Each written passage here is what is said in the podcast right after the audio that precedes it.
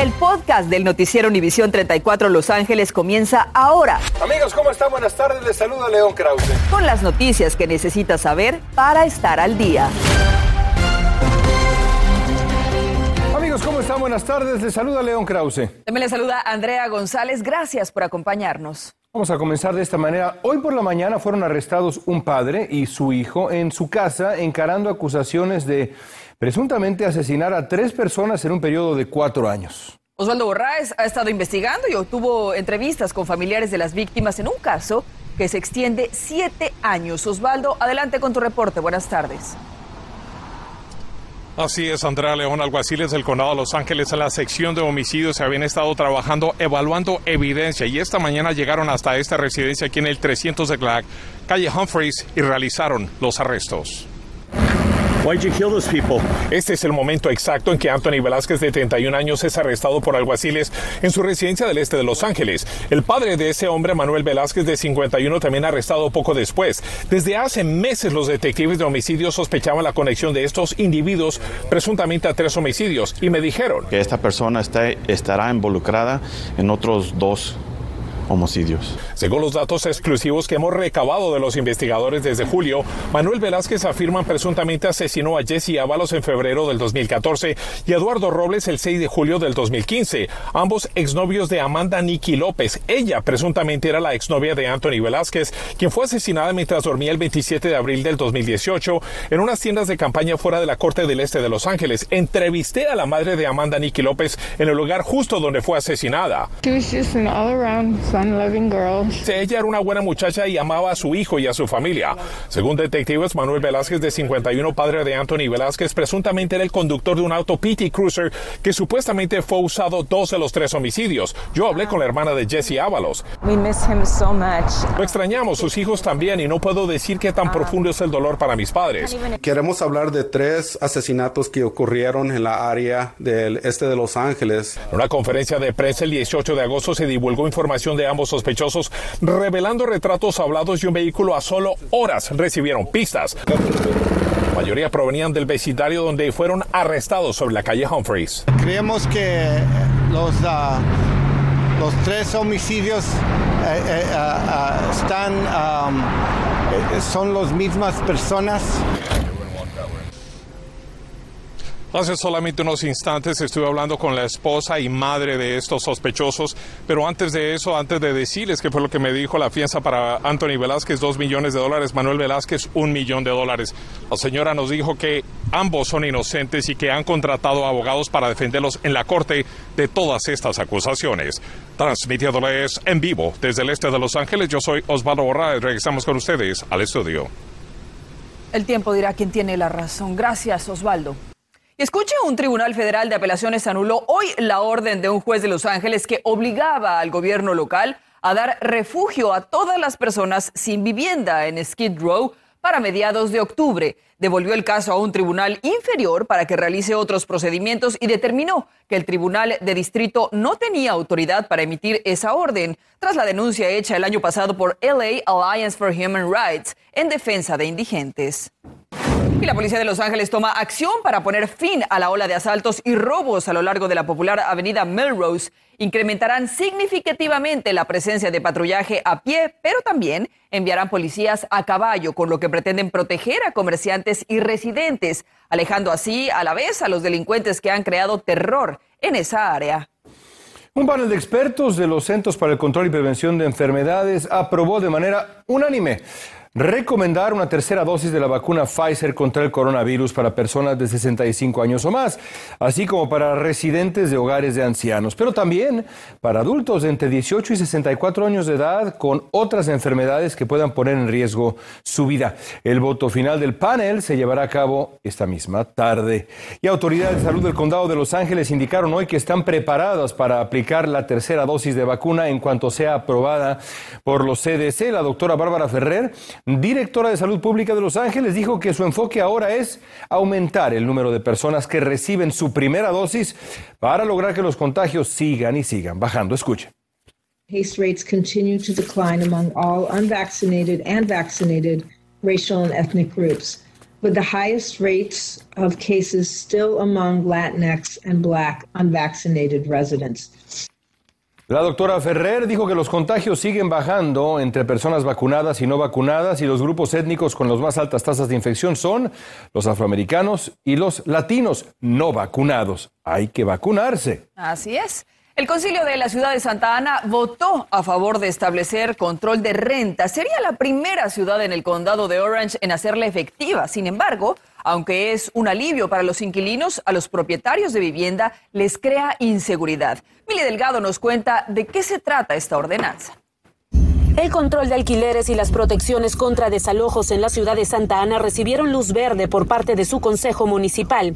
El voto 4 a 3 se dio después de que el concilio escuchara durante horas el testimonio público de al menos 100 inquilinos. Son protecciones para que no se incrementen las rentas excesivamente. De acuerdo con el alcalde de Santa Ana, Vicente Sarmiento, el 50% de sus residentes viven en casas alquiladas. Vemos nosotros que hay muchas familias que están teniendo que vivir dos y tres familias por una unidad o no y vemos que hay una necesidad. La ordenanza limitará el alza de los alquileres al 3% anual para los edificios construidos en 1995 o antes y esta política traería, según el alcalde, algo de alivio cuando las ayudas a nivel federal y estatal están por concluir. Del moratorio contra los desalojos ya se va a vencer este 30 de septiembre. Entonces, el trauma y, la desesperación de parte de los inquilinos ah, vemos que se, se, ha subido a un nivel mucho más alto. Es algo positivo, muy bueno para la gente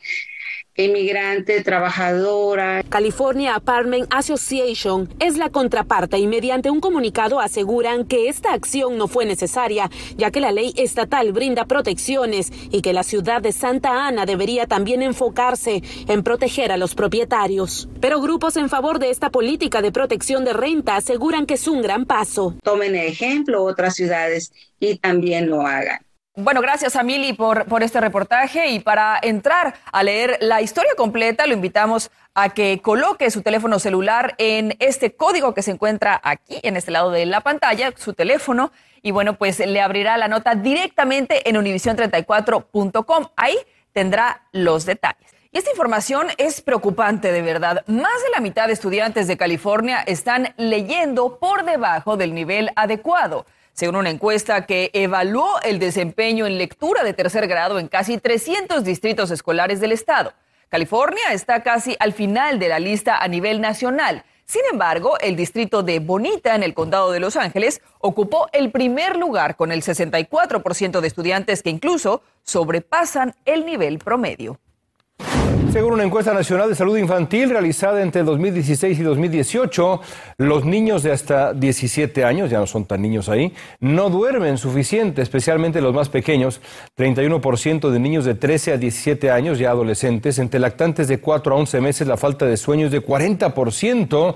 Y los niños que acostumbran dormir a una hora de manera regular tienden a perder menos horas de sueño. Es importantísimo dormir bien cuando se puede.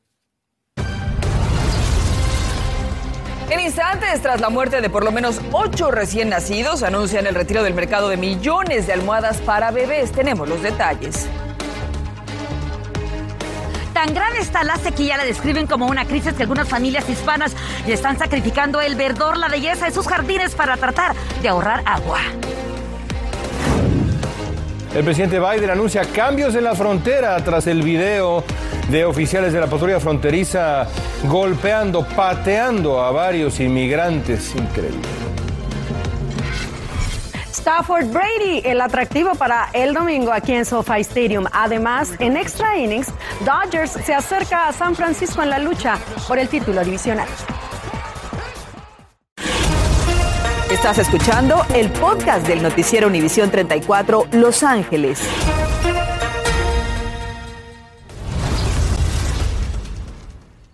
El gobernador de California, Gavin Newsom, firmó 24 proyectos de ley enfocados en el combate al cambio climático. Newsom destacó hoy desde el Parque Nacional que la sequía, el paquete de más de 15 mil millones de dólares, que es la mayor inversión en la historia del Estado, para luchar contra la sequía se van a desarrollar formas de evitar incendios forestales, se va a apoyar la respuesta inmediata a esta sequía tremenda y se protegerá a las comunidades del calor extremo y otros riesgos del cambio climático. Todo esto urge de verdad, es un tema realmente importante y justamente sobre eso David González nos va a informar más de la gravedad del cambio climático, pero vamos antes con Norma Roque, quien eh, tiene información sobre la conservación del agua, un asunto que vuelve a estar en el centro del escenario. Norma. ¿Qué tal, León, Andrea? Muy buenas tardes. Imagínense estas estadísticas. 90% de los californianos eh, de California se encuentran en un estado extremo o excepcional de sequía. Los californianos dicen redujeron solo 1.8% de agua en julio comparado con julio del año pasado. Y vean ustedes, eh, a pesar de la petición del gobernador Newsom de ahorrar el 15% del agua. Y bueno, es que las familias latinas saben que si no ahorramos agua, ahora ya no habrá agua para hijos y nietos. Eh, la señora Isabel Lanzman de Chatsworth mm, amablemente nos ha invitado a su hogar para que, primero, que nos dé la, su reacción a esta crisis, a este calentamiento global. Y segundo, ¿qué está haciendo usted para tratar de ahorrar agua? Hola, buenas tardes. Eh, estamos muy preocupados por la sequía y la falta de agua, por lo tanto nosotros hemos optado por los sprinklers ya no los usamos, ya nada más eh, echo agua una vez a la noche a esas plantas que he cambiado, ya no tengo mi jardín verde como ves, ahora ya opté por plantas de California que se pueden crecer sin mínimo de agua y es lo mejor para nosotros. Plantas cactáceas. Usted tiene dos hijas y su esposo aquí en su hogar, ¿verdad? y me dijo que tuvo que sacrificar el verdor y la belleza de este patio para ahorrar agua. Sí, así es. ¿Vamos adentro? Adelante. Vamos adentro, por favor, con nuestro compañero eh, Juan Hernández para que nos diga, eh, doña Isabel, en qué, qué otras cositas está haciendo para ahorrar el precioso líquido. Eh, vamos, por favor. Sé que estamos aquí, bueno, estamos en vivo para todos los hogares del sur de California para tratar de inspirarlos con su ejemplo. Cuénteme, por ejemplo, aquí en la cocina. Sí, pásenme. Ah, vamos a ver.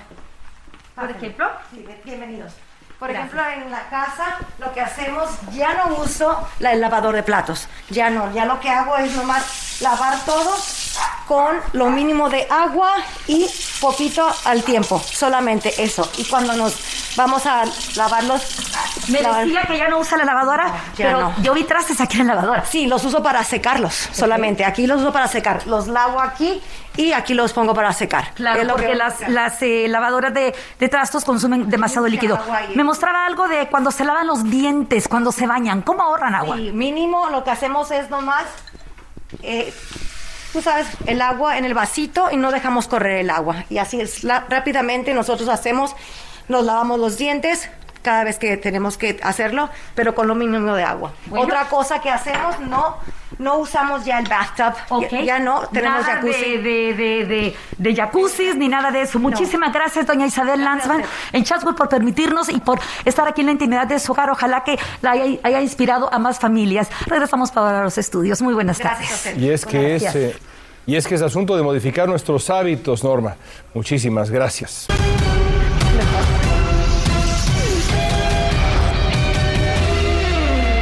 Así nos pasa a todos, querido David. Bueno, los Dodgers no se les acaba el tiempo tampoco. Un cierto sentido sí, pero estamos a un juego nada más. Todavía quedan por ahí nueve encuentros y hay posibilidades. No hay que perder la esperanza, León. Ya precisamente restan nueve juegos para que concluya la temporada y los Dodgers cerraron con una victoria visita ante los Rockies de Colorado. Vámonos a las acciones. Les costó este juego porque se igualó a cinco carreras y se fueron a extra innings. Ahí fue donde Max Muncy esperaba el lanzamiento y conectaba cuadrangular. Justin Turner estaba a bordo. Entraban dos carreras para poner fin a la serie con una victoria siete carreras a cinco. Mientras tanto, Padres de San Diego venció a Gigantes de San Francisco, lo que beneficia a la novena Angelina, que ahora viaja a Arizona para tres encuentros. Y así luce la división oeste en la Liga Nacional. Tanto Giants como Dodgers están en los playoffs, pero deben definir al campeón divisional y al equipo que avanzará como comodín. Solo hay un juego de distancia. Y es una decisión obvia, pero finalmente el manager de los Dodgers lo ha aceptado. Será Max Scherzer el que tome la pelota para lanzar juego decisivo si es necesario un desempate por el título de la división ante San Francisco, que de jugarse sería el 4 de octubre, o el partido comodín, que si es necesario sería el 6 de octubre. Es que la velocidad en las rectas de Julio Urias ha disminuido y el desempeño de Wake Buehler ha bajado durante el mes de septiembre. El entrenador de los Rams se reportó hoy a la práctica del equipo luego de ausentarse ayer debido a un virus estomacal. Shaq McVay se siente mucho mejor y el conjunto tuvo buen recorrido en un trabajo fundamental y pudo comenzar a definir la estrategia para enfrentar a Bucaneros este domingo. Bucks y Rams demostrarán quién es el mejor equipo de la Conferencia Nacional tras tres semanas de la temporada. Y Matthew Stafford precisamente está tratando de hacer lo que ha hecho Tom Brady con Tampa Bay, llevar a su nuevo equipo a un Super Bowl en su primera temporada. Es el veterano, el viejo lobo contra la nueva cara de los Rams. Los asistentes de ambos equipos han estudiado cada paso de los mariscales, pero al final no es uno contra el otro, serán 11 contra 11, dijo el coordinador ofensivo de los Rams, Kevin O'Connor. A las 11 regresaremos con más en Contacto Deportivo. Continuamos con el podcast del noticiero Univisión 34 Los Ángeles.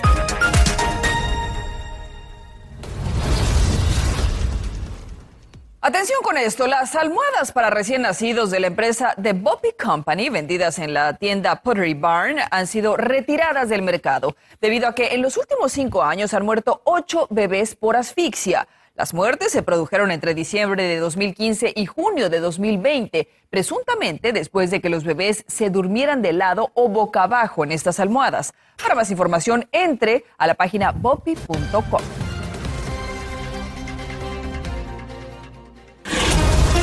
Estás escuchando el podcast del noticiero Univisión 34 Los Ángeles. A las 11 llevamos varias mascarillas a analizar con expertos para ver cuál, pues más bien cuán sucia está el cubrebocas si lo usa uno, dos o más días. No lo use, eso, es evidente. Lo que encontramos lo hará pensar antes de ponérsela más de una vez. Además, la pandemia de los no vacunados sigue fuera de control. Dos mil personas están muriendo a diario en el país.